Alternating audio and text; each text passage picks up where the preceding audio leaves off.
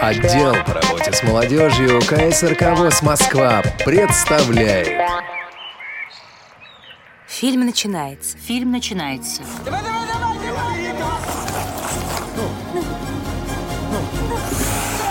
У Валеры подламывается правая нога, он падает на лед. Лежа отдает пас на идущего в центральной зоне Петрова.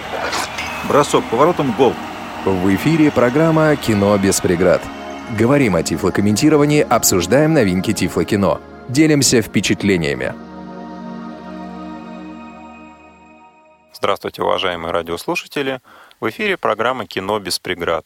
Сегодня вместе со мной Василием Дрожиным в студии Павел Александрович Обиух, человек, который занимается контролем качества текстовой составляющей тифлокомментария проекта ВОЗ-фильм. Здравствуйте, Павел. Здравствуйте, Василий. И Михаил Олегович Корнеев, менеджер проекта ВОЗ-фильм. Добрый день. Добрый день, Василий. Здравствуйте, Павел. Здравствуйте, Михаил Олегович. Ну и сегодня мы продолжаем разговор о создании тифлокомментария к картине «Мы из будущего». Мы начали касаться в предыдущей передаче интересных моментов согласования тех или иных реплик диктора, да, может быть, какие-то еще моменты по той части, которую слушали наши зрители в первой передаче, можем что-то еще добавить? Да, очень интересный есть момент, мы с Павлом обсудили, про что важно заметить. Иногда бывают сложные вещи, которые всплывают на протяжении всего фильма, и если их правильно не подать, они могут вызвать серьезное недопонимание. В фильме «Мы из будущего» такой вещью были часы Бормана, которые и показывали в конце фильма оставшееся время до взрыва. Ой, я забегаю вперед и не буду рассказывать то, что будет в конце. Важнее то, что было в начале. То есть самый первый конфликт, который возник с этими часами, когда возник вопрос про эти часы. Когда ребята уже попадают в прошлое, из будущего. Их ловят красноармейцы и голыми ведут в расположение советских войск. Про советские войска мы тоже поговорим потом они абсолютно голые, и там Череп и Борман обмениваются двумя репликами. Череп говорит Борману часы сними, после того, как Борман говорит Черепу замажь свастику. Так вот этот вопрос «сними часы», он, а, очевидно, у Павла вызвал вопрос, что за часы, откуда здесь часы, потому что действительно ребята абсолютно голые. То есть эти часы, они в дальнейшем будут носить довольно-таки важные события, и поэтому это часть предмета из э, будущего, которое попало в прошлое. Вот, и эти часы, они были у Бормана на руке, и поэтому предыдущий комментарий, который был, что голые парни бегут по лесу, прежде чем их поймали, он заменен был на следующий. Абсолютно голые парни бегут по потемневшему лесу, на правой руке Бормана электронные часы, чтобы сразу у людей сложилось понимание того, что это часть из будущего, которая пришла, потому что очевидно, что если красноармейцы увидят на руке Бормана электронные часы, возникнут совершенно ненужные и сложные вопросы по часам. Это вот, кстати, еще один такой интересный момент тоже, на который стоит обратить внимание. То, что не всегда при создании тифлокомментариев мы фактически прямо вот каждый раз рисуем картинку, данную на экране. Да, иногда стоит просто сделать комментарий там за 10 позиций до того, и тогда все факты станут на свои места сами собой. Да, вот э, очень важно, еще раз хочу поблагодарить Павла за участие в нашем проекте, потому что для авторов тифлокомментариев, которые являются зрячими, такие вещи, они практически недоступны для понимания. То есть, если бы Павел не уточнил вопрос про часы, то они не были как-то особо уточнены, потому что, ну, когда они бегут по лесу, рассмотреть часы практически невозможно. И действительно, на фоне происходящего важного, когда ребята бегут по лесу, вокруг взрываются разрывы снарядов, сказать про то, что у Бормана на руке часы, очевидно, не при придет э, автору комментариев, э, он не будет этого делать, если его явно это не указать. А действительно это важно, чтобы дать понимание событий, которые произойдут в дальнейшем. Павел про часы задавал вопрос не только в этом ключе. Почему? Потому что до этого часы присутствовали. Важно понимать, что если какой-то предмет называется одинаково, то если не расширить, он может восприниматься одинаковым предметом по как сути. один и тот же. Да, до этого часы присутствовали в блиндаже. Когда нашли заваленный блиндаж, там, кроме всего прочего, на столе лежали часы. И вот сначала, изначально, без расширения понимания часов, сложилась неправильная позиция того, что это те же часы, которые нашли в блиндаже, что неверно. Следующий комментарий, который сразу же там возникает, касательно улучшение качества, то есть и показание того, что не всегда все влезает в тифлокомментарий, что хотелось бы показать. Вот, когда ребята уже попали в расположение советских войск, сейчас сразу расскажу про спор советские и наши. Этот спор мы возвращались и уже в легенде номер 17, это называть или не называть советские и наши, потому что автор изначально все практически обращения к советским солдатам, к нашим солдатам использовал термин «наши». Павел рекомендовал рекомендовал заменить на более нейтральный понимающий советский. То есть и в финальный вариант вошли советские солдаты, расположение советских войск или красноармейцев. Вот такая терминология стала финальной. Пример того, что может не входить в тифлокомментарий. Например, когда ребятам выдали форму, они идут по окопу и обмениваются репликами очень плотно, без какой-либо возможности что-либо вставить до или после. Там сразу идет диалог. Один из героев говорит не по Хуану Самбреро, то есть э, эта шутка относится к тому, что форма ребятам, ну, не под их размеры, была выдана немножко в торопях и не совсем соответствует их физическим размерам и сидит не очень точно. Вот. Но как-то это уточнить, расширить, например, что сидящие на них формы там мешковатые и прочее, нет, к сожалению, возможности. Единственное, что мы сделали до этого, это уточнили про то, что ребята в советской военной форме идут по окопам. Расширите про форму. К сожалению, что у нас не вошло по вашей просьбе. Ваша просьба про форму, помните? Нет, не помню. Хорошая просьба была действительно рассказать подробно про форму. Но вот действительно хочется принести извинения перед всеми зрителями. Вопрос, как она выглядит, ну, это, да? Да, это мои обычные вопросы, на самом деле. И в других фильмах тоже присутствуют. О том, что для полного представления неплохо бы было бы описывать, как выглядят герои этих фильмов. Да, тогда картинка сложится более точно. Если вот описать точно, допустим, советскую форму, вот гимнастерка, пилотка, сапоги, все вот это вот как выглядит, да, так и немецкую форму, то, конечно, у зрителя создаться более полная именно картина фильма, именно визуальное восприятие, на мой взгляд, но, да, к сожалению, это не всегда возможно. Да, вот, например, к сожалению, не вошло описание формы, но, например, следующий этап описания деталей, где э, ребята провели довольно-таки много времени на протяжении фильма, он вошел, это описание окопа. То есть у нас просто всегда упоминалось там, ребята прячутся в окоп, ребята в окопе, без какой-либо детализации. Но вот после возникновения вопроса, естественно, там, что за окоп, было расширено, например, одно из упоминаний окопа просто было заменено заменено со слова «окоп» на там была возможность, и было сказано, окоп имеет глубину от 1 до полутора метров и ширину примерно 80 сантиметров. Неровные стенки в некоторых местах укреплены досками и бревнами.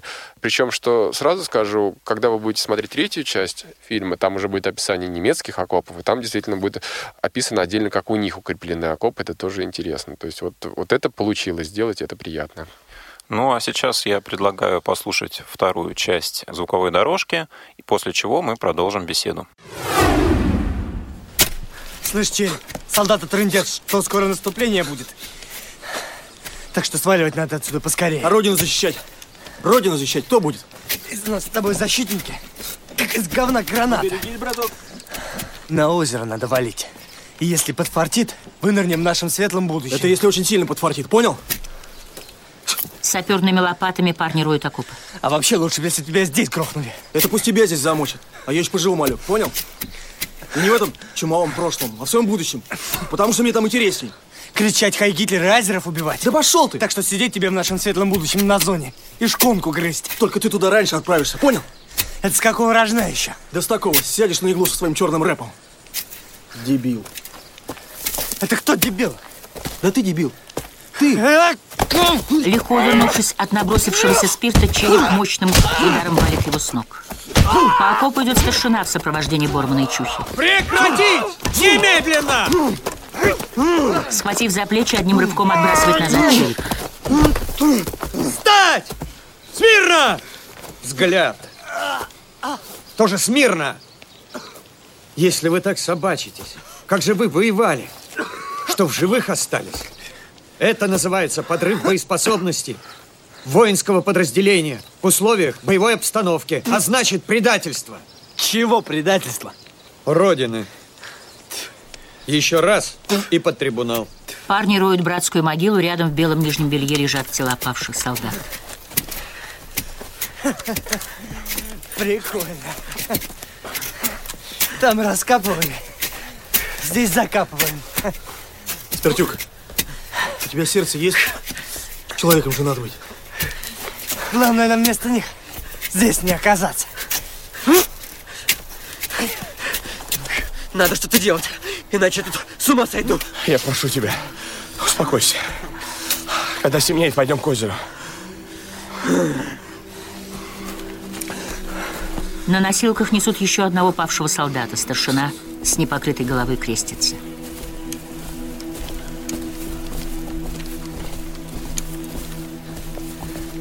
Помяни, Господи, убиенных воинов наших, и упокой их души, где же присыщает свет лица Твоего, во имя Отца и Сына и Святого Духа, ныне и присно, и во веки веков. Аминь. Прикрытые брезентом тела павших воинов лежат в ряд на дне могилы. Взяв горсть земли, старшина бросает ее в могилу.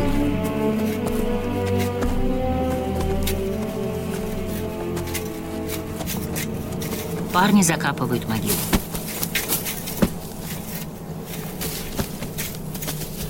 Ранний вечер парни с отрешенными лицами сидят на дне окопа. Ну чё, пехота, с какой новости начать, хорошей или плохой? С плохой. Ой, её. В общем, бухла нигде нету. А плохая? Ваша Ниночка дает потрясающий концерт возле кухни. Взяв винтовки, парни бегут по окопу. Нина с накинутой на плечи черной шалью стоит у небольшого костра. Рядом на ящике из-под патронов сидит гармонист. Кругом солдаты. Среди них старший лейтенант, политрук и особист.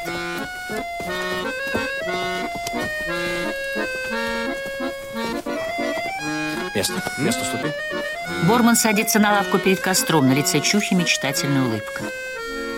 За все спасибо, добрый друг, За то, что был ты вправду другом, За тот в медовых травах луг, За месяц тоненький над лугом, За тот в медовых травах луг, За месяц тоненький над лугом. Ты чё загрустил-то? Вокал не прет? Ну, мне нравится. За то селенье над рекой, Куда я шла, забыв про Сюда еще гитарку. За чувства, ставшие строкой, За строки вызванные Давай, покажи класс. За вы там. чувства, Слушай, мешает. ставшие строкой, Простите. За строки Извини, пожалуйста. Можно гитарку попросить? Можно? Нина с удивлением смотрит на подошедшего с гитарой спирта.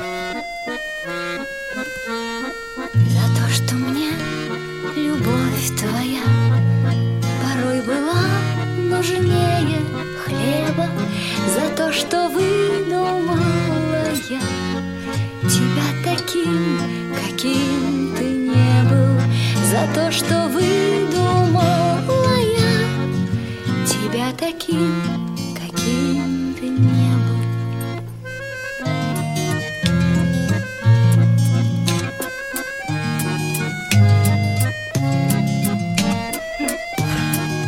Ох, он сейчас и отмочит. Я тебе сейчас так отмочу. Ну, кути. Послушайте, гражданин, ну что ж такой нервный?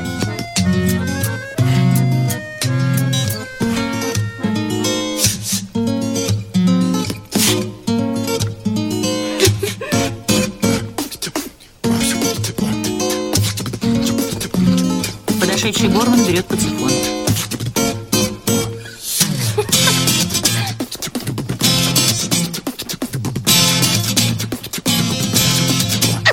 Борман видит пластинку патефона.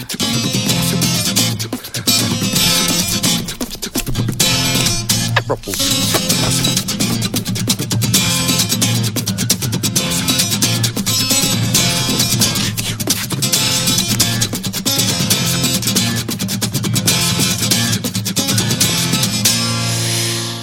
удивленной улыбкой Нина смотрит на склонившегося над гитарой спирта.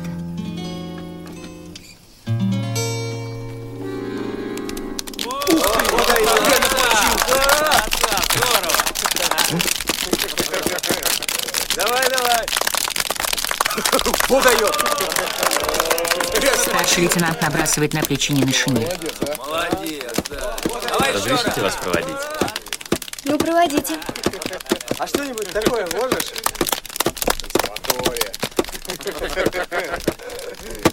Медсанбат в дрожащем свете керосиновой лампы Нина сматывает бинты.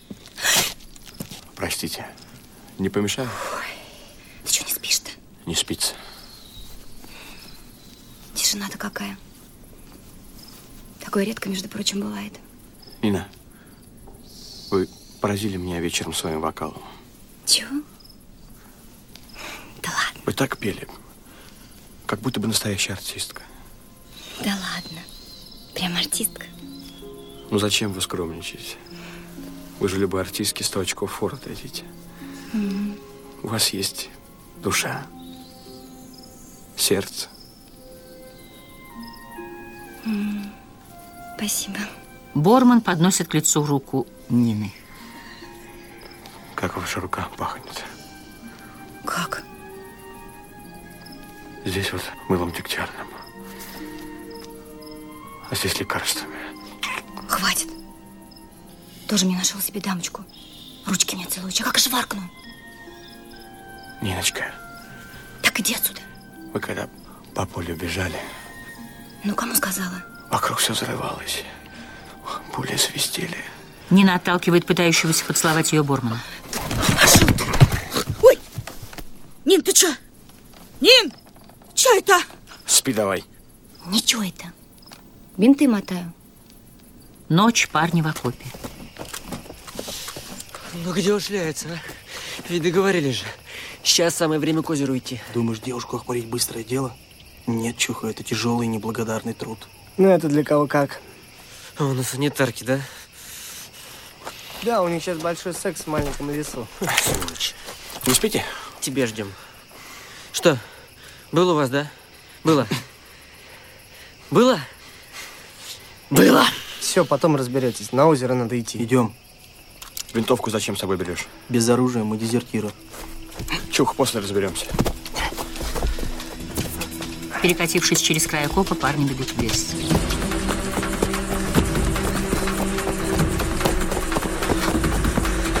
Сбрасывают на ходу каски, вещмешки, форму. Оставшись в одном белом исподнем, вбегают в воду.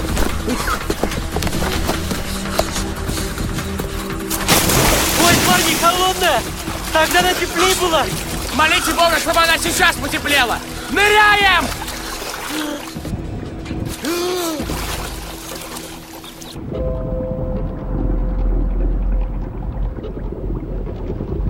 Находясь под водой, переводят взгляды то друг на друга, то на поверхность воды.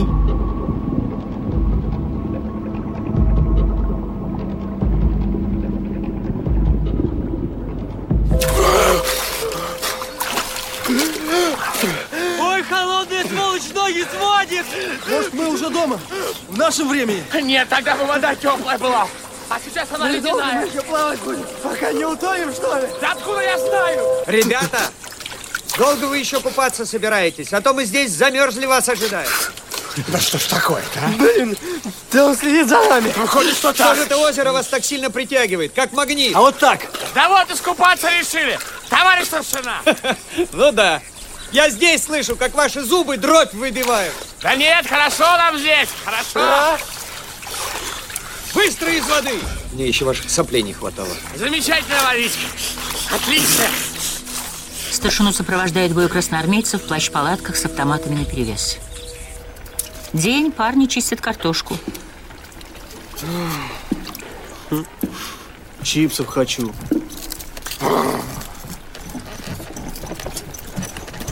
Как нам выбраться отсюда? Своим ходом, год за годом. Не поблет. Может, ты заткнешься уже? Хватит ругаться, а? Нам теперь друг за друга держаться надо. Че это вдруг? В озеро мы все вместе нырнули, так? Ну? Ну, значит, и назад в будущее можем только все вместе попасть. Вот мы прошлой ночью все вместе в озеро ныряли. Но, по-моему, мы не дома. Не могу я здесь, ваша мать! Ребята! Старушка в белом платке с крынкой в руках. Цинки устали. Отдохните. Так, я, по-моему, тему прорубил. Молочка вот холодненького Это из нее мы сюда все попали. Мать! Ну прости ты нас! Прости, мать! Парни падают на колени. Ну что ж ты делаешь, мать? Ну прости ты нас! Я тебя умоляю! Ну, пожалуйста! Ну прости Мать нас, Христом мать! Богом прошу, прости Ну, нас! прости нас, мать! Слышишь, Что с вами? Да что, вам голову напекло, что ли? Вы что, обалдели? Совсем Ну ошалели. Здорово, Авдотья. Молочка принесла. Да вот. А, ну не обращай внимания, они контужены. Ага. Пойдем лучше. Видишь? Контуженные, что с них взять? Мать! Мать! Я тут твоему Мать! припас Стой! Я чуть не пойму, это она или не она? Нет, сто пудов не она. Подождите, мужики, а вот та старушка, что с молоком, она что нам напила? Ну, вроде как сын у нее тут погиб. Про портсигар какой-то серебряный с Да. За революцию там было. Ты что ей пообещал? Найти. Она мне сразу тогда не понравилась. Да я... Заткнись ты. Значит, пока мы ее сынишку не отыщем, мы отсюда никогда не выберемся. Да... Кто-нибудь помнит, как его звали? Я помню. Соколов. Дмитрий Соколов. Угу. Красноармеец. Окопы старшина выходит из блиндажа. А я как раз по вашу душу. Вы что, как босики? А ну-ка приведите себя в порядок. Где остальные? Трудовые повинности отбывают. Чтоб через пять минут все четверо были в штабе роты. Вас ждет капитан Жорин. Особист. Его интересуют ваши ночные купания. Можно? э, Разрешите вопрос. Вы среди бойцов такого... Помните Дмитрия Соколова? Вы опоздали. Семь дней назад их группа с задания не вернулась. А тут два варианта. А других Соколовых нету? В нашей части нет. Все, ребята, соберитесь. Здрасте. Здравствуйте. Здрасте. Здравия желаю. Сразу к делу. Блиндаж особист закуривает от керосинки. Вы ночью к озеру ходили, было? Было. Искупаться решили, помыться. На слабоумных вы вроде не похожи, ну, по крайней мере, большинство из вас. А то, что до немецких окопов рукой подать знали? Нет. Странная неосведомленность. Все знали, а вы нет. Особист подходит вплотную к парням, пристальным, испытывающим взглядом смотрит каждому в глаза. Скажи-ка, боец, как озеру шли, ничего подозрительного не заметили? Да нет, вроде. Немецкие посты секреты не замечали? Так темно ж было. Как шли, дорогу запомнили? Темно, говорю, было. Дорогу мы запомнили хорошо, товарищ капитан. Вбегает старший лейтенант. Что? Здравствуйте. Поговорили? А вы тут, значит, пшеничный курите? Угощайте, товарищ капитан. Слышь, Демин, правду говорят, дуракам везет. До озера дошли, ничего. А у нас там и минные поля, и колючие заграждения, и секреты. А они прошли, хоть бы хны. Ну точно, гости из будущего. Шустрые ребята. А ты их про это самое будущее спрашивал? Нет пока. Ну вот что, товарищи бойцы, слушай приказ. Сегодня ночью пойдете в разведку, проникнете в расположение немцев и добудете языка, офицера. Командиром группы будет старшина Емельянов. Есть! Ну вот, вернусь с языком, тогда и поговорим. И про прошлое, и про будущее, и про настоящее. Пока свободны. Документы. Товарищи бойцы.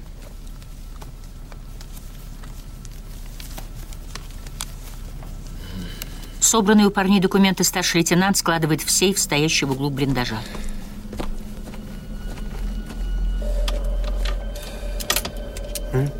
Парни переглядываются.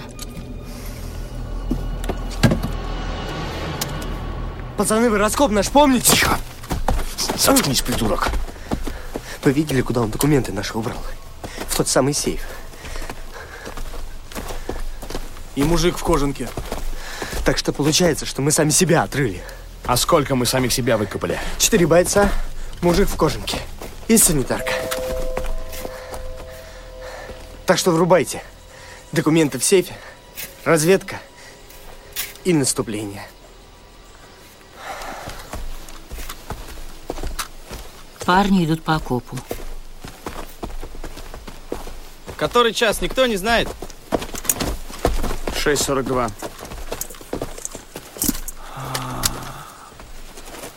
Время на часах в блиндаже было 6.42. А? Хорошо, ладно. Даже если предположить, что мы сами себя выкопали. До наступления нас никто не тронет, это точно. Но убежать мы должны до наступления. А как мы узнаем, когда это наступление будет? Наступление в этих местах было в 6 часов 23 августа 42 года. Значит, нам осталось, ребята, всего 62 часа. Борман включает на часах обратный отсчет. Зашибись. Нет, надо выбираться отсюда. Как ты предлагаешь нам выбираться отсюда? Выполнять данное обещание. Нужно найти этот гребаный портсигар. Нужно найти Соколова. Если Соколов разведчик, нужно пойти в разведку, отыскать его следы. Хоть какой-то шанс.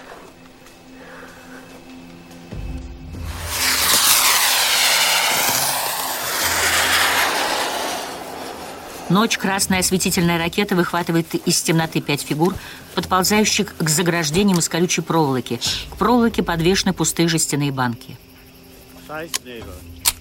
Расположение немецких войск. Солдат заряжает и выпускает еще одну осветительную ракету.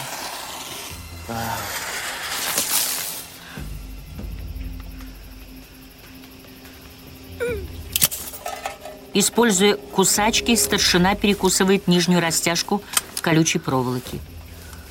Подползает ко второму ряду заграждения. Немецкие солдаты на краю окопа, в руках фонарики.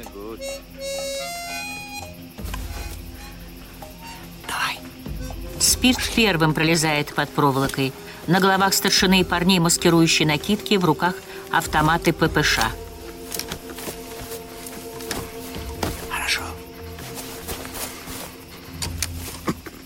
За ним следует Борман, оглядывается на черепа и чуху, они кидают жребий, используя камень, ножницы, бумагу. У черепа ножницы, чуха показывает бумагу. Высоко поднятым задом чуха цепляется за проволоку. Сжав проволоку в кулаке, старшина останавливает ее дрожь. Отцепив от проволоки накидку чухи, хлопает его по спине. Разжимает кулак, на ладони остаются порезы от колючек. Взяв забытый чухой автомат, череп ползет вперед.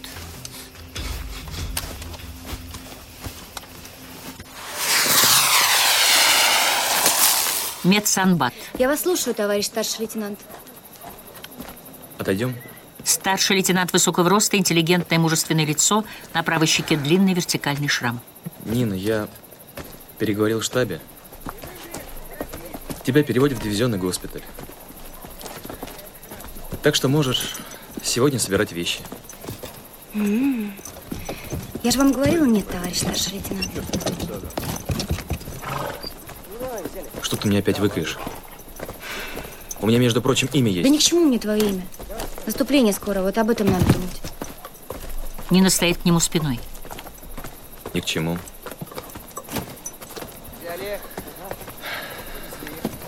А по поводу наступления, что тут думать? Мы их всех... Как это... Мы их всех сделаем. Чего? Победим, одним словом.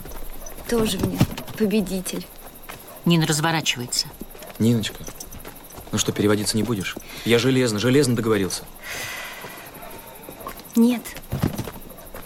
Идите, вас комбат ждет. и- Нагоняет уходящего старшего лейтенанта.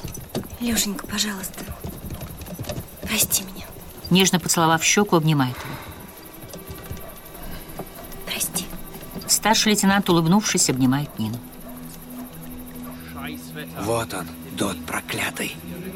А вон второй. Шестиугольные цементные доты на метр возвышаются над окопами. Из узких бойниц выглядывают крупнокалиберные пулеметы. Доты освещены медленно поворачивающимися прожекторами. Парни вплотную подбираются к доту. Offiziere haben's gut. Die hocken im Warmen und spielen Karten.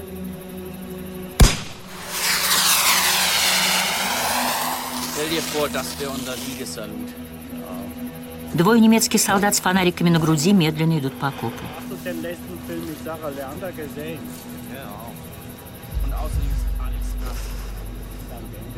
Na komm. Um? Из дота выходит офицер. Мундир на груди расстегнут, потягиваясь, рассматривает звездное небо.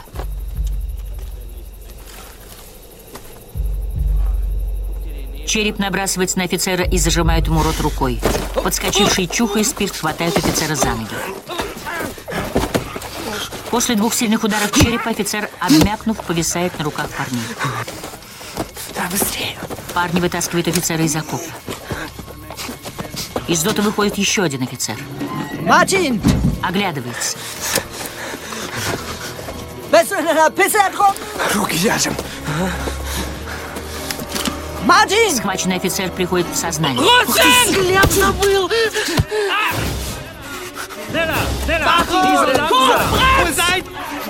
Кажется, пацаны засыпались. Dort Таща связанного офицера, парни бегут к заграждению.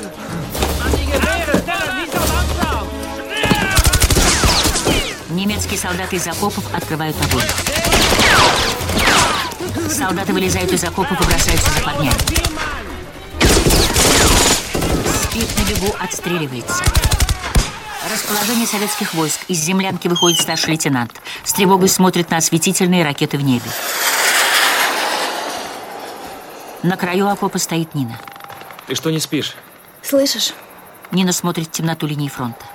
Все-таки не проскочили. Проскочит. Таща офицера парня, старшина подбегает к заграждению с колючей проволокой.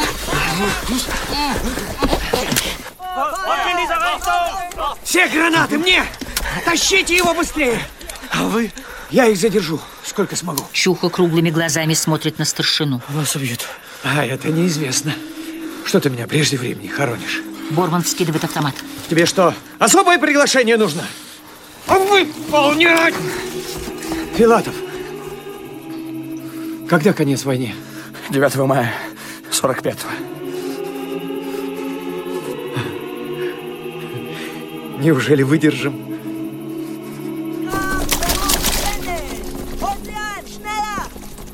Уходи. Уходи! Старшина скрывается в воронке перед заграждением. Скинув маскировочный халат, раскладывает перед собой гранаты и три автомата ППШ.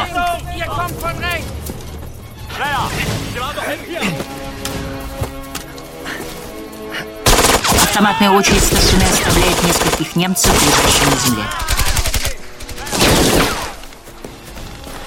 Бегущие по лесу парни оглядываются на звуки выстрелов.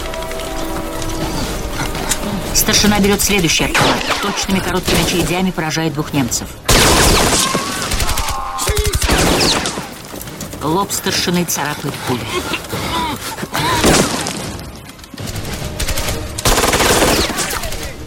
Двое немцев устанавливают миномет. Точным выстрелом старшина сражает подбежавшего вплотную немца. Выпущенный из миномета снаряд взрывается в нескольких метрах за воронкой.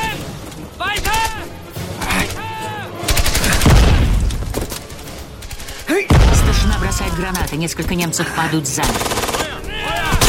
Еще одна очередь подкашивает трех немецких солдат. По лбу старшины сползает капля крови. Снаряд, выпущенный из миномета, взрывается в воронке. Выброшенный взрывной волной, старшина падает, раскинув руки. Парни, замерев, оборачиваются. Его убили? Что ж ты спрашиваешь-то? Вперед. Быстрее. Дорогу помните? Да, помню. Я помню. Светает, бегущих парней преследуют немецкие солдаты.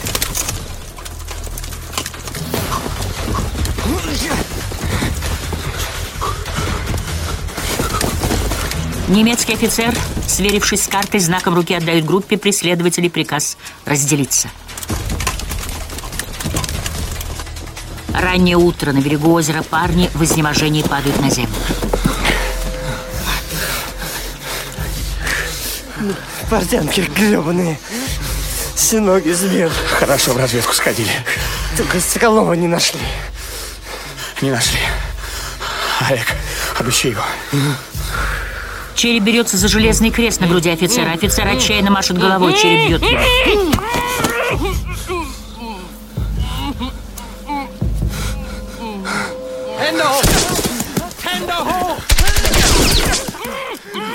Автоматная очередь взбивает фонтаны земли перед сидящими парнями. Они вскакивают и поднимают руки. Вот ваша линия обороны. Покажи, где твой полк. Покажи. Я не знаю, я в картах не разбираюсь. Я с картами дел не имел. Ведущий допрос офицер устало садится в кресло, снимает фуражку. На нем очки в тонкой оправе, волосы зачесаны назад. Как я устал. Утром вас расстреляют во имя победы Великой Германии. Германия не победит. Наглец, оставь его. Русский солдат, патриот. Красиво, но скучно. А кто победит? Советский Союз. В мае 45-го. Полковник, в 43-м году вы попадете в плен. Но в 48-м году вы вернетесь в Германию и станете крупным историком. Сумасшедший. Вы напишите книгу о Второй мировой войне и получите престижную премию в области литературы. Это бред. В своей книге напишите о том, что после того, как вы допросили здесь советских разведчиков, вас вызовут в Берлин для получения боевого ордена. Господин полковник Курт Бонхоф. И сюда вы больше не вернетесь. Полковник снимает очки. Откуда он это знает? Адъютант пожимает плечами. Лейтенант, уведите их. А с этим я поговорю с глазу на глаз.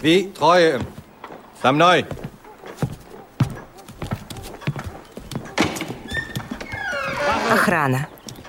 Борман провожает взглядом уходящих товарищей.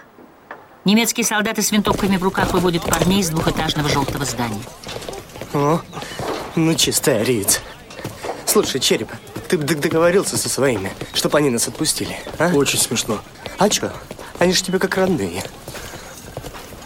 Кто подпишет капитуляцию? Со стороны Советского Союза маршал Жуков, со стороны США генерал Паттон, со стороны Франции, которая...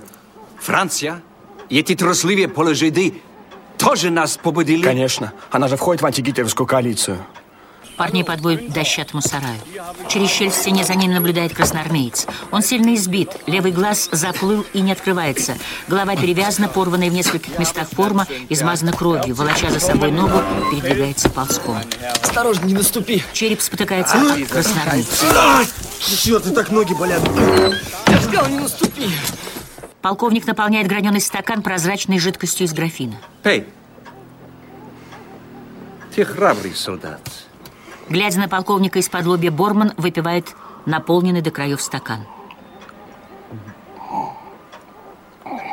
Полковник протягивает тарелку с лежащими на ней вареными сосисками.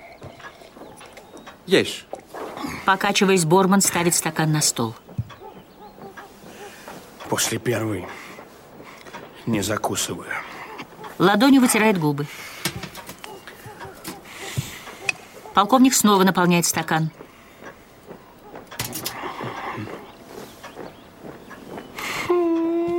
Приняв стакан из рук полковника Борман, давясь, выпивает его.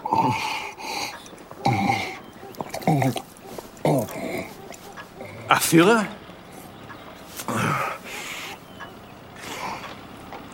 Да застрелится ваш фюрер в подвале рейхсканцелярии. Как это может произойти? Как вы можете нас победить?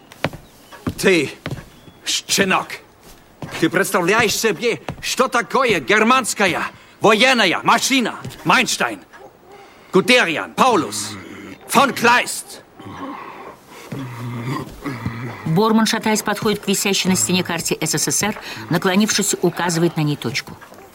Здесь, в Сталинграде, с осени 42 -го года по январь 43-го пройдут крупные бои, в которых ваш хваленый Паулус окажется в флотном кольце и попадет в плен. А мы, в свою очередь, начиная с Волжской воды, пойдем наступать и потихонечку, потихонечку, потихонечку пойдем Ведя пальцем по карте, выходит за ее пределы. на Берлин. Полковник поднимает телефонную трубку. Лейтенант. Увести. Подталкиваемый прикладом конвоира Борман, шатаясь, идет по улице, в руке зажаты вареные сосиски. Придерживаясь за косяк двери, Борман входит в сарай. Ребят, Ну как? Борман дает три сосиски Чухи. просили передать. На. Ты же... Чуха раздает сосиски парням, свою отдает красноармейцу. Вкусно жрут, сволочи. Знакомься местный. Филатов Сергей. Соколов, Дима. Замерев, парни с удивлением смотрят на красноармейца. Как ты сказал, тебя зовут? Соколов, Дима. Дима, у тебя есть портсигар? Есть. Только пустой. Дай посмотреть, а. Ну-ка. Дима достает спрятанный в охапке соломы портсигар. Сарай слабо освещен тонкими лучами света, проходящими сквозь дырки в крыше.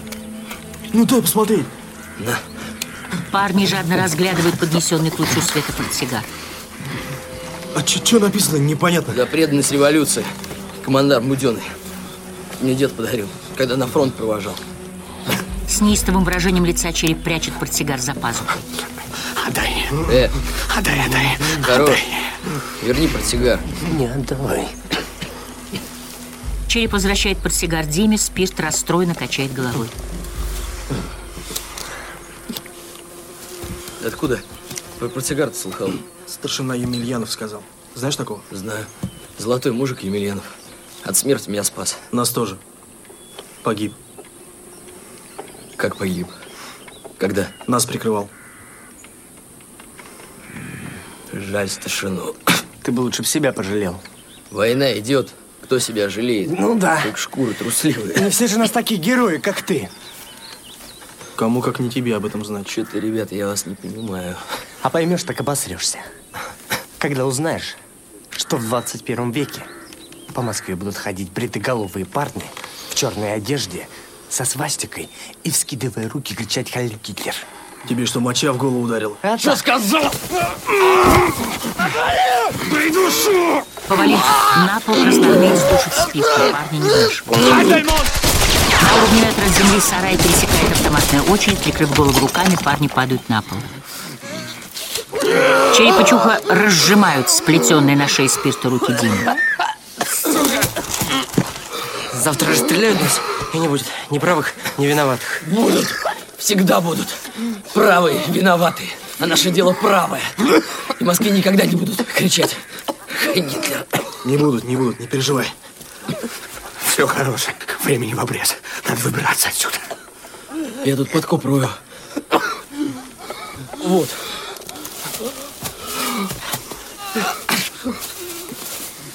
Ух ты! Вот это явище. И куда мы вылезем? Парни, земля мягкая. Там же охрана. Охранник один. Он у двери. Если втихаря, он не услышит. Дальше куда? Я видел, когда на допрос водили за сараем. Там метров через сто окоп. Там немцы. Что же вы через окопы не перепрыгнете? Кто в темноте-то там разберет? Стрелять будут. Конечно, но тут уж как вам повезет, ребят. Почему вам? А тебе? Я не могу, говорю, что нога. В нее этот гар фашистский повредил, когда сапогами пинал. Ну, что там? Кажись, все. Ну. Хватит кажить!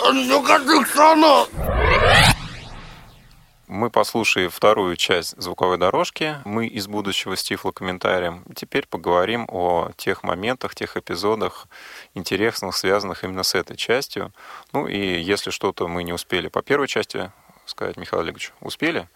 Но на самом деле многое не успели. Ну, продолжим даже развитие, продолжение с первой части, потому что есть пару вещей, которые хотелось бы уточнить, и потом, если получится, плавно перейдем ко второй части. Потому что здесь даже в большей степени интересно не применительно какой-то определенной части, а именно как то или иное уточнение, возникающее в процессе согласования тифлокомментарий, улучшает его. Например, выкидывает лишнее, добавляет нужное, делает более точным тифлокомментарий. Например, сразу вот хочется указать вектор, который у нас э, произошел в изменении изменениям. А что меняется, что было изменено при работе над тифлокомментариев? У нас, когда мы начинали работать над тифлокомментарием, первый тифлокомментарий «Адмирал», запах женщины, они носили довольно-таки серьезную, такой вот художественную составляющую, которая была свойственна авторам, потому что люди, работающие над э, тифлокомментариями, имели хорошее образование и не чужды были хорошему литературному слову. Но вот как показала практика, и Павел, сторонник этой позиции, довольно-таки так агрессивный сторонник, что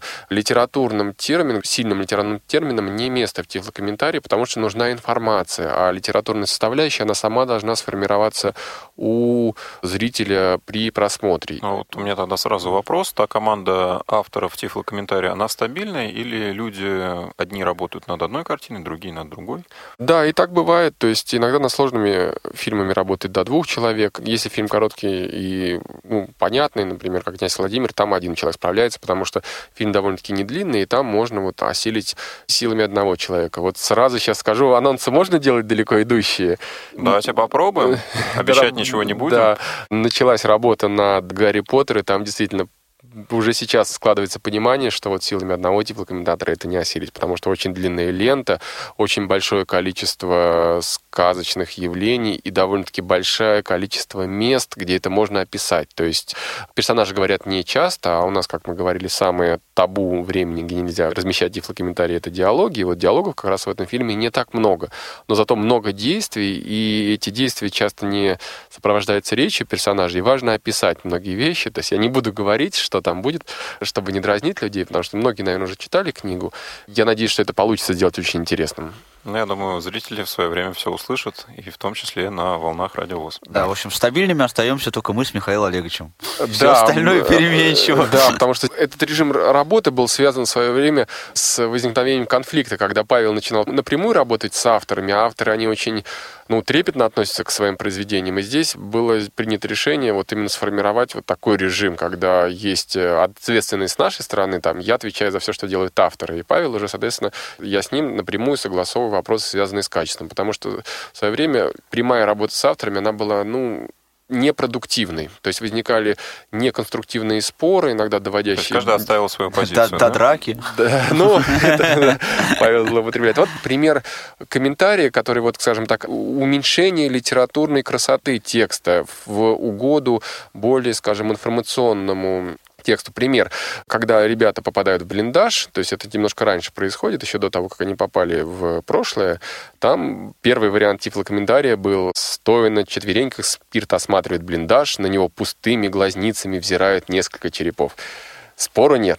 Красиво, приятно, черепа, то есть э, взирают, сразу передается ну, какая-то гнетащая атмосфера. То есть, ну, Павел... Ну, Павлу что-то не понравилось. Павел, Абсолютно, что тебе не понравилось? Да. Не понравилось мне именно то, что, так как я сторонник, как Михаил Ильич уже говорил, а, фактической... Реализма. Да, фактической такой составляющей тифлокомментария, я считаю, что он должен именно передавать данные, да, а не делать отдельное произведение из фильма, то я, в общем, задал вопрос, каким образом черепа мертвых людей могут на что-либо взирать. Правильно, абсолютно правильно. Поэтому в финальном варианте а, эта часть была разбита, и э, часть касательно взирания черепов была убрана. И следующий тифлокомментарий, где про кости и старый ящик был расширен до на полу, полуприсыпленные землей, человеческие черепа и кости рядом с отлевшей военной формой, старый ящик, санитарная сумка с красным крестом.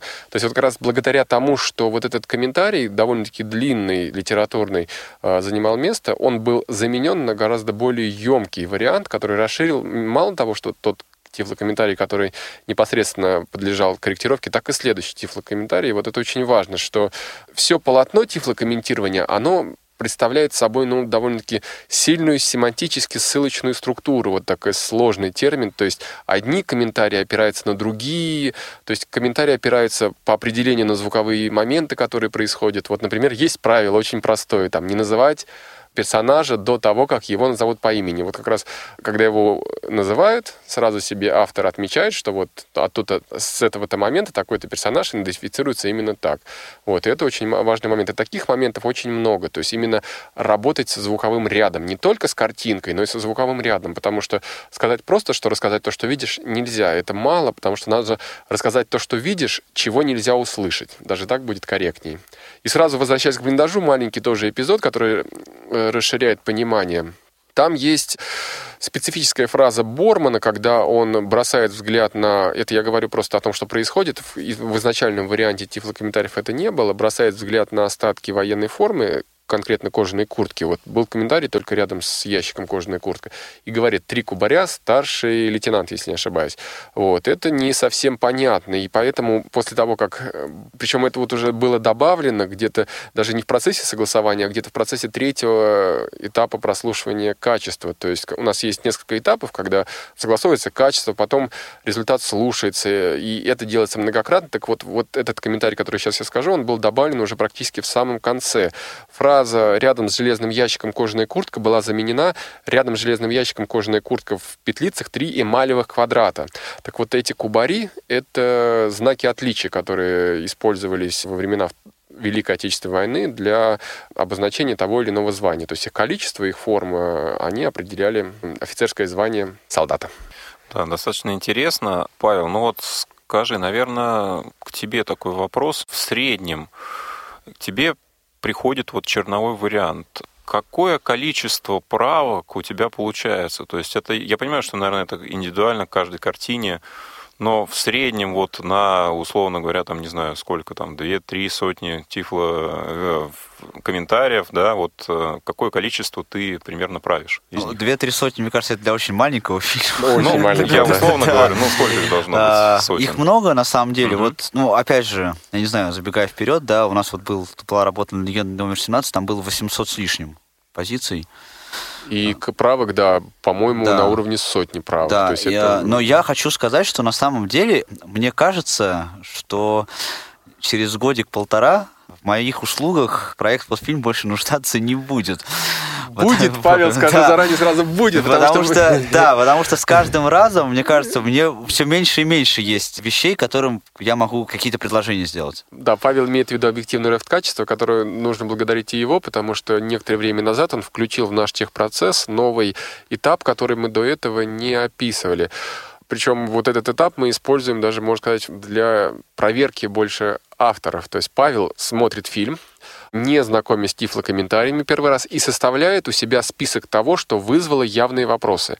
То есть не то, что указывает, здесь нужно то прокомментировать, здесь нужно это, а именно подчеркивает те вещи, которые порождают... Изначально непонятно, да? Да, порождают да. сложные вопросы. Именно фильма. вопросы, которые угу. связаны с сюжетом фильма. То есть понятно, что мы будем стараться описывать там внешний вид героев, действий и события, но есть моменты, да, которые э, в сюжете могут быть непонятны. Вот представьте себе, что вы смотрите фильм, не видя картинки, и у вас возникают вопросы, а что это он там такое уронил? Мучащий вопрос, да. Да, мучащий. Вот эти вот, и вот эти вопросы, я их сразу, так сказать, выписываю, при предварительном просмотре я еще не знакомюсь еще с текстом тифлокомментария. Да, и эти вопросы даются, уже сравниваются непосредственно. Я сличаю список этих вопросов с тем тифлокомментарием, который дает автор. То есть это позволяет более-менее в каком-то ключе оценить качество работы автора, потому что получается такое, ну, довольно-таки объективное тестирование, когда человек, не зная того, что будет задано ему по э, результатам написания тифлокомментариев, может быть вполне определенно проверен, потому что если возникает, например, ситуация, когда какой-то вопрос не описан, Павел его поднял в своей э, пояснительной записке первой, но он не описан в тифлокомментарии. Вот как раз это указывает на то, что вот здесь надо как-то постараться изменить на будущее свою точку взгляда или как-то по-другому подходить к ознакомлению с эпизодом, чтобы таких моментов, конечно же, не возникало, потому что это должно быть, ну, более-менее воспроизводимо. Воспроизводство качества. Ну, я понимаю, что действительно вот процесс создания тифлокомментария — это такая живая структура, это как язык, э, который приобретает все новые какие-то качества и свойства. Я думаю, что многое тут зависит и от обратной связи с нашими слушателями, с теми, кто приходит на наши показы, те, кто слушает нас на волнах радио ВОЗ, те, кто через региональные организации получают диски да, с тифлокомментариями. Все, кто нас сейчас слушают, я думаю, что тоже могут принять участие в, скажем так, том, чтобы тифлокомментарий становился лучше и качественней. Вы можете присылать по тем контактам, которые я сейчас укажу, ваши пожелания, предложения, замечания. Если вы хотите, чтобы информации было больше, то указывайте этот момент, желательно, если есть возможность со временем, да, или ссылкой на какое-то действие, да, и опишите то, что вы хотели бы здесь услышать, да, или какой-то момент у вас э, вызвал вопросы какие-то, пожалуйста, все это отправляйте нам на почту yasobaka.ksrk.ru в социальные сети. Вы нас можете найти ВКонтакте, в Одноклассниках, в Facebook, в Twitter. Ну и, естественно, заходите на наш молодежный портал по адресу ya.ksrk.ru либо на кириллический вариант домена ya.ksrk.rf мы будем внимательно следить за теми отзывами, которые вы оставляете. И вот такое предложение ко всем радиослушателям.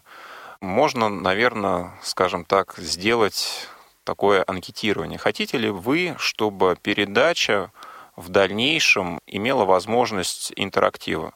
То есть э, прямой эфир со связью с вами, да, с радиослушателем, чтобы вы впрямую могли задать вопрос нашим гостям тем людям, которые занимаются созданием, производством тифлокомментария, и оставить для них какие-то пожелания, вопросы. Мы будем рады, если вы сможете принять вот в этом опросе свое участие, и по его результатам, возможно, следующая передача, посвященная тифлокомментированию, выйдет э, в прямом эфире. Причем это можно будет совместить с показом, то есть предварительная передача будет содержать какой-то фрагмент фильма, например, который транслируется. И после этого, если у вас возникнут вопросы, вы сможете сразу позвонить и спросить, например, вот только что мы посмотрели то-то, то-то, и вот нам это непонятно. Вот когда задаете вопрос, нам это здесь непонятно, это самый лучший вопрос, который как бы можно задать, потому что мы сразу пытаемся объяснить, найти точку непонимания. Потому что вот хочу сразу сказать, что, например, ссылаясь э, на другой тифлокомментарий, который мы сейчас работаем, э, ну, который уже фактически пошел в производство, князь Владимир, там вот, например, Павел правильно отловил сложный момент, причем иногда люди зрячие не могут понять, что имеется в виду, почему опять же, один и тот же вопрос возникает. Например, там есть ситуация, когда князь Владимир э, наносит удар мечом, то есть и он звучал тифлокомментарий изначально князь Владимир опускает меч. Потом уже стало очевидно, что непонятно, что бьет он или просто его опускает. То есть вот и я даже, и авторы не могли понять, что здесь не так. Вот. И потом при следующем обсуждении этого момента было расширено. Ну да. Друзья, мы ждем ваших а, отзывов. Павел, ты готов к прямому эфиру? Конечно, если такое я всегда, будет? я всегда готов. Это радует. Ну, друзья, к сожалению, время наше на исходе. А, большое спасибо вам, что приняли участие в нашей передаче. Я хочу напомнить, что сегодня со мной в студии были Павел Александрович Обиух, Михаил Олегович Корнеев, провел передачу Василий Дрожин. Всем счастливо, до новых встреч на волнах Радио ВОЗ. Спасибо, Василий. До свидания. До свидания. Слушайте вместе с нами «Кино без преград» в эфире «Радио ВОЗ». Выпуски этой и других передач вы можете найти на страницах молодежного портала инвалидов по зрению. Ждем вас на я.ксрк.ру.